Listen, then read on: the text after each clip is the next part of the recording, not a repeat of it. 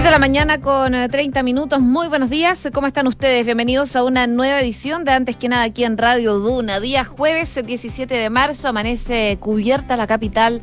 Hace frío, 14 grados de temperatura. La máxima no va a subir mucho, va a llegar hasta los 23 grados solamente y de a poquito se siente el otoño, eh, que todavía no llega oficialmente, pero debería llegar en los próximos días. En todo caso, desde mañana se espera que suban las temperaturas nuevamente. Es solo un día de otoño, el día de hoy acá en la capital, porque ya desde mañana sube hasta los 30. Si nos vamos a Viña del Mar y Valparaíso, donde nos pueden escuchar en el 104.1, a esta hora hay 16 grados, hay llovizna a esta hora, cielos cubiertos y la máxima va a llegar a los 19 grados. En Concepción, 12 grados a esta hora, cielos principalmente cubiertos con neblina y una máxima que podría llegar hasta los 19 grados de temperatura. Puerto Montt, donde nos escuchan en el 99.7, 7 grados a esta hora, la máxima va a llegar hasta los 14 y cielos cubiertos. Precipitaciones podrían tener desde el domingo, según lo que nos indica la Dirección Meteorológica de Chile. Hacemos un resumen de las principales noticias que están ocurriendo en Chile y el mundo en los titulares.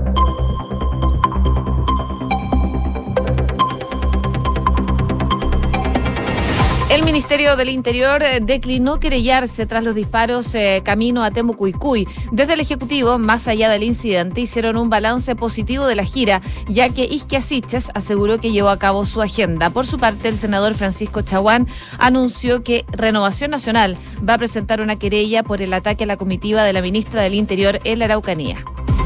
El Senado aprobó la prórroga del estado de excepción en el norte del país. La medida fue apoyada por 39 votos a favor, uno en contra y dos abstenciones. Contempla a las provincias de Arica y Perinacota, Tamarugal y El Loa. La convención rechazó plasmar en el borrador de la nueva constitución que Chile es un Estado social de derecho. Pese a que hace menos de una semana los convencionales eh, celebraron la aprobación en general de lo que podría ser el término del Estado subsidiario que está implícito en la actual Carna Magna. Em, este miércoles el Pleno de la Convención rechazó el artículo y lo devolvió a la Comisión. 40 horas, reforma tributaria y salario mínimo fueron los temas que el ministro Mario Marcel abordó junto a los empresarios. Los dirigentes empresariales señalaron que fue un acuerdo distendido donde eh, cada una de las ramas de la CPC pudo exponer sus puntos de vista. Una aluvión afectó a la ruta que une Calama y Sierra Gorda, por lo que la UNEMI declaró alerta amarilla. La situación afectó a la entrada de la minera Centinela, aunque no se ha informado sobre viviendas o personas perjudicadas. Y en noticias internacionales, el ministro del Interior de Ucrania señaló que ya no quedan lugares sin amenaza militar en el país. Además, siguen los ataques a las zonas residenciales en Kiev y estos eh, intentan ser disuadidos por las fuerzas ucranianas y reportaron leves incidentes en la central nuclear de Fukushima tras el terremoto en Japón. El regulador nuclear nipón aclaró que no se han detectado por el momento aumentos de la radioactividad en las centrales o en sus proximidades. La emergencia, en tanto, ya fue resuelta. C con 34. Comenzamos la mañana informados en Antes que nada con Josefina Stavrakopoulos. Se lo mencionaba en eh, los titulares. Finalmente, eh, la ministra del Interior, Isquia declinó emprender acciones judiciales en contra de quienes resulten responsables tras el episodio en las inmediaciones de la comunidad de Temucuicuy, que involucró disparos al aire mientras la comitiva de ella liderada por supuesto por eh, la ministra del Interior, intentaba reunirse con Marcelo Catrillanca, padre del comunero mapuche Camilo Catrillanca, quien recordemos fue asesinado por carabineros en noviembre del 2018. Este hecho empañó la primera visita a terreno por parte del grupo interministerial que llegó a la zona el martes y abrió un debate también acerca de las acciones judiciales que el gobierno de Gabriel Boric podría emprender en contra de quienes realizaron estos disparos. Ayer a primera hora el subsecretario Manuel Monsalve Monsalve encabezó un comité policial con las autoridades de Carabineros y la PDI y tras ese encuentro Monsalve dijo que iban eh, que presentar finalmente una querella, estaba en evaluación, pero aquello duró poco porque a eso del mediodía la ministra Siches había anunciado en Valparaíso que el Ejecutivo no sería parte de la investigación de oficio que abrió la Fiscalía Nacional. Lo que decía Siches en concreto es que se conversó con el subsecretario. Rápidamente, cuando supieron que la Fiscalía actuó de oficio, definieron no tomar mayores acciones al respecto. Las acciones del gobierno, por supuesto, generaron repercusiones en la coalición. Desde Revolución Democrática, la diputada Catalina Pérez se cuadró con la postura del Ejecutivo y dice que le parecía deshonesto hacer creer que el gobierno se debe querellar para que se investigue. Eso ya está ocurriendo. Del Frente Regionalista Verde Social, la vicepresidenta Flavia Torrealba indicó que que hay que usar todas las herramientas que ofrece el Estado de Derecho. Y en otro punto, eh, Siches dijo que hay que diferenciar las miradas y el respeto a la cosmovisión y a las acciones que requiere un Estado reparador a otros eventos que se han intentado mezclar con nuestros pueblos originarios, dice. Tenemos un gran trabajo y particularmente la prensa y las imágenes que se muestran en televisión tienen un gran carácter y hemos estado revisando manualmente y medidas que nos ayuden a comunicar mejor a la ciudadanía.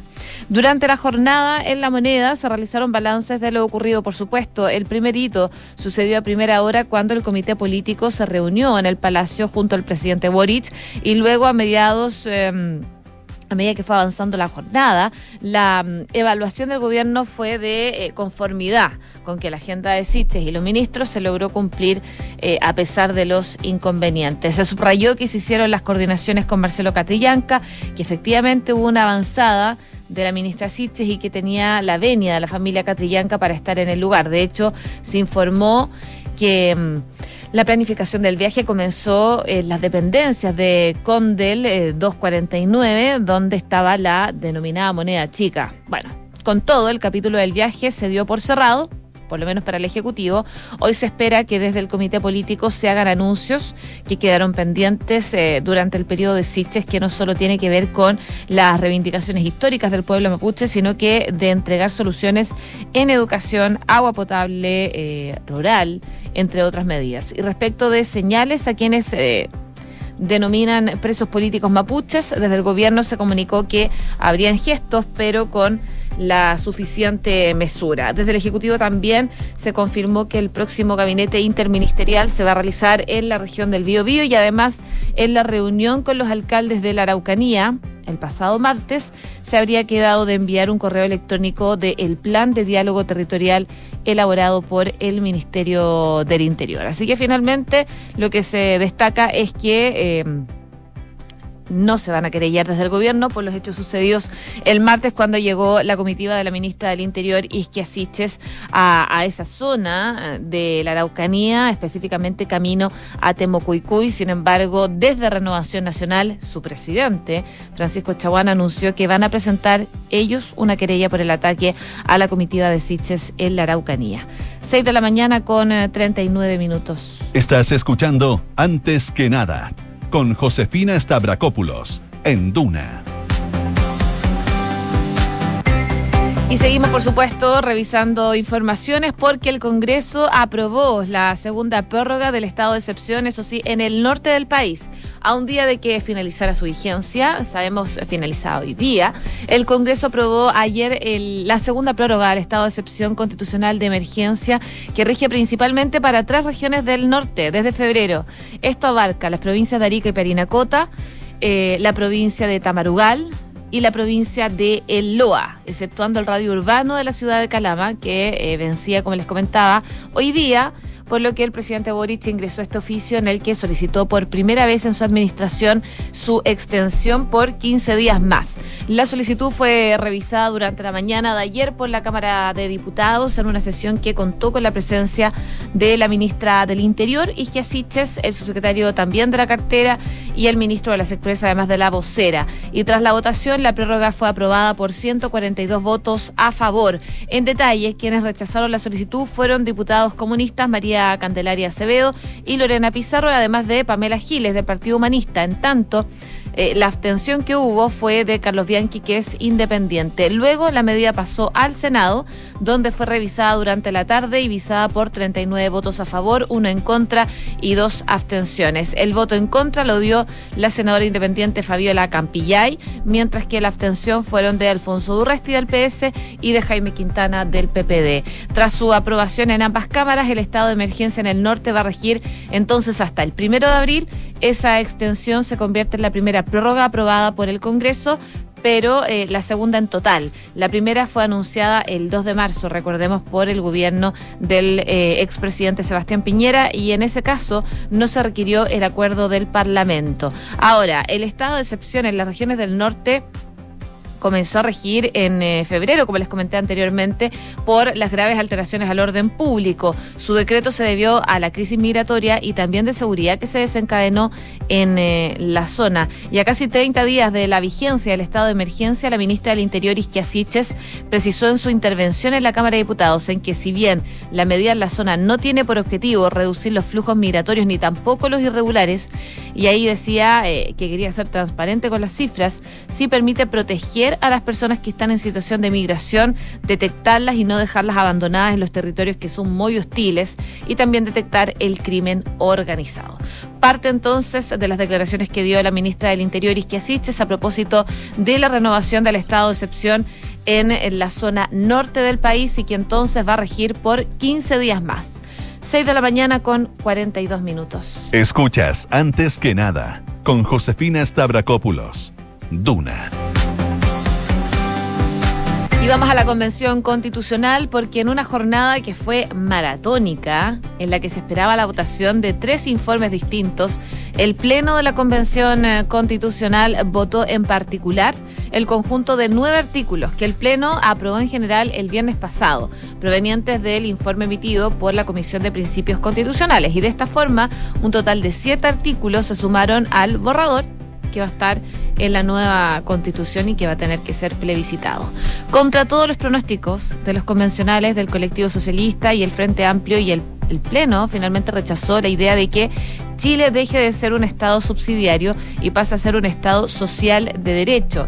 En concreto, el primer inciso del primer artículo del informe que establecía que Chile es un Estado social y democrático de derecho y que su carácter es plurinacional e intercultural y ecológico fue rechazado con 100 votos a favor, tres menos de los necesarios para aprobarse, 47 abstenciones de la derecha, algunos escaños reservados y la ex lista del pueblo, además de cuatro abstenciones. Ante el resultado, el eh, convencional Claudio Gómez del colectivo socialista, uno de los defensores del artículo, argumentó ante el Pleno que el Estado social y democrático de derecho sería el punto de partida para la satisfacción de los derechos sociales, garantizando el acceso a mínimos de bienes y participación política. Además, se rechazaron los otros dos incisos de ese artículo. El segundo de ellos, con 91 votos a favor, 47 en contra y 14 abstenciones. Y según argumentaron algunos de los convencionales, el conflicto con él es que establece que Chile es una república paritaria. Al respecto, la convencional eh, Tami Puslinik, independiente no neutral, sostuvo durante su intervención que debiese mejorar su redacción y aclarar lo que es paritario no es república, sino democracia. Por su parte, el convencional Eduardo Cretón de Unidos por Chile acusó que república paritaria es un concepto vago. Él decía, bueno, ¿qué significa eso? ¿Significa acaso que en Chile tendremos que ser exactamente la misma cantidad de hombres que de mujeres? Probablemente con la norma de aborto libre que aprobaron ayer ustedes, el Pleno, dice tienen eh, pensado una posible solución, dijo en esta intervención. El primer inciso aprobado durante la jornada fue uno de los incluidos en el artículo sobre igualdad sustantiva. Este señala que la Constitución asegura a todas las personas la igualdad sustantiva, en tanto eh, garantía de igual eh, trato y oportunidades. Así que es parte de lo que se aprobó durante y lo que se rechazó también ayer en la Convención Constitucional. Entre ellas, por tres votos, la Convención rechazó plasmar en el borrador de la nueva Constitución que Chile es un Estado social de derecho. 6 de la mañana con 45 minutos. Estás en Antes que nada con Josefina Stavrakopoulos. Duna 89.7.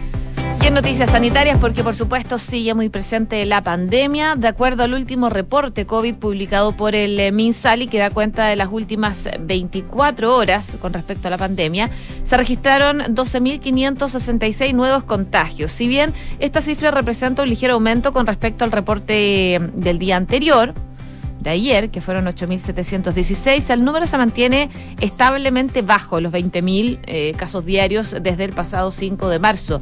Comparado con las cifras de las últimas jornadas, ayer se registraron 3.775 casos menos que hace una semana. Y con esto, la variación de nuevos casos confirmados a nivel nacional es de 20% si se compara los últimos 7 días y de 37% si se compara en los últimos 14. Los casos activos, por su parte, se cifran en 58.176, la cifra más baja en 52 días. Y sobre los pacientes con COVID en unidades de cuidados intensivos, la cifra continúa en descenso. Está en 896, 167 menos que hace una semana. Y en cuanto a la positividad, 10,98%. A nivel regional, la región metropolitana tiene este índice diario en 8,45%, mientras que Ñuble, en Los Ríos y Bío Bío mantiene la mayor positividad a nivel nacional en la última semana, entre un 23 y un 21%. Por su parte, el DEIS, el Departamento de Estadísticas e Información de Salud reportó que en la última jornada hubo 23 fallecidos lamentablemente registrados por causas asociadas al COVID-19 y con esto el total de decesos asciende lamentablemente a 44.062 personas. Parte entonces de los datos que da a conocer el Ministerio de Salud a propósito de la pandemia del eh, COVID-19. 6 de la mañana con 47 minutos. Estás escuchando Antes que nada con Josefina Stavrakopoulos en Duna. Por supuesto, revisamos noticias que están pasando en el ámbito internacional, con el ojo bien puesto en, en, Ucrania, por supuesto, con esta invasión rusa. Lo último que se conoce es de un muerto y tres heridos tras bombardeos rusos en una zona residencial de Kiev. El ataque fue disuadido por las fuerzas ucranianas, sin embargo, eh, los restos de un misil impactaron contra un edificio que estaba aledaño causando daños también en esa localidad. Las autoridades ucranianas trataban el jueves de determinar qué había sido de cientos de civiles que se refugiaban en un teatro destruido por un ataque ruso en la asediada ciudad de Mariupol, mientras las autoridades informaban de ataques de artillería rusa hoy día también que destruyeron más edificios civiles como les contaba. Seis naciones eh, han pedido una reunión del Consejo de Seguridad de Naciones Unidas para eh, hoy, por la tarde antes de una votación prevista para mañana sobre una resolución que pida protección para civiles ucranianos en situación vulnerable, sin mencionar la responsabilidad rusa en esta guerra. Los ataques rusos han golpeado ciudades y poblados de gran parte de Ucrania, incluida la capital, Kiev, donde la población eh, se resguarda en viviendas y refugios. Rusia sigue atacando eh, distintas zonas de la ciudad y sus alrededores, también incluido un vecindario residencial situado a 2,5 kilómetros del Palacio Presidencial. Eh, por supuesto, la situación es crítica. El presidente ucraniano Volodymyr Zelensky instó a Alemania por su parte, a derribar el nuevo muro levantado por Europa contra la libertad desde la invasión rusa a Ucrania. No es un muro de Berlín, es un muro en Europa central, entre la libertad y la esclavitud. Y ese muro se hace más grande con cada bomba, decía el presidente ucraniano en un mensaje difundido en la Cámara Baja del Parlamento de Estados Unidos. Eh, él llamaba al canciller Olaf Scholz a que destruya ese muro de Alemania, el papel de líder que merece, decía el presidente Volodymyr Zelensky.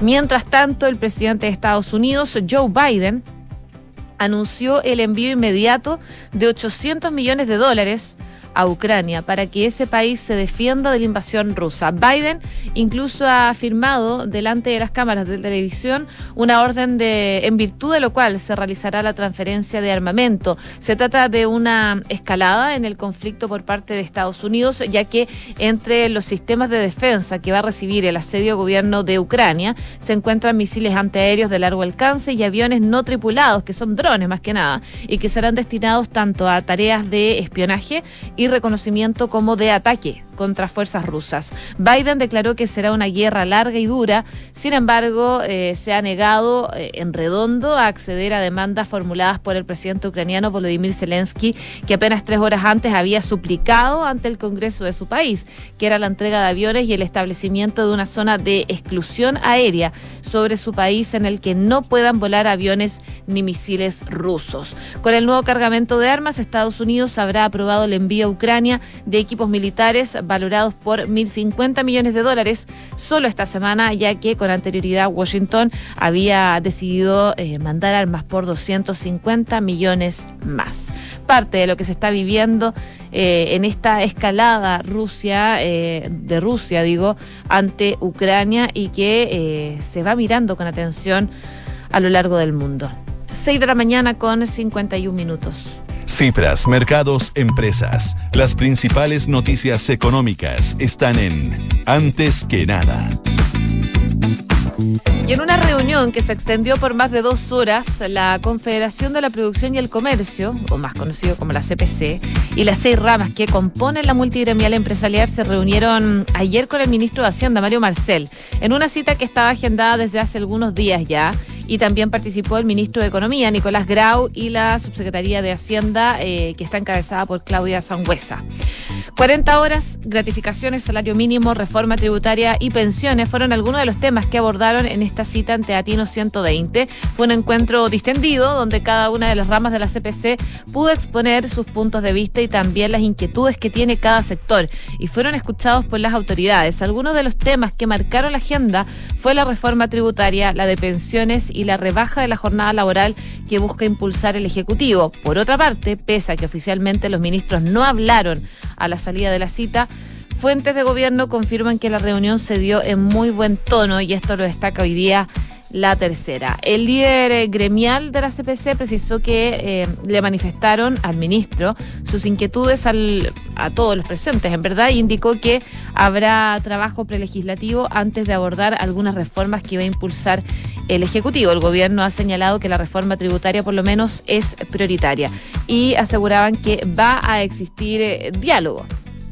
según lo que se destaca por parte de eh, las, eh, las autoridades de la CPC. Sobre el aumento del salario mínimo, dijeron que en materia de salario mínimo siempre hemos estado por apoyar eso, dijo Juan Sutil. Es importante que las personas tengan mejores ingresos y por supuesto hay algunas pequeñas empresas y sectores que les podría afectar esta decisión.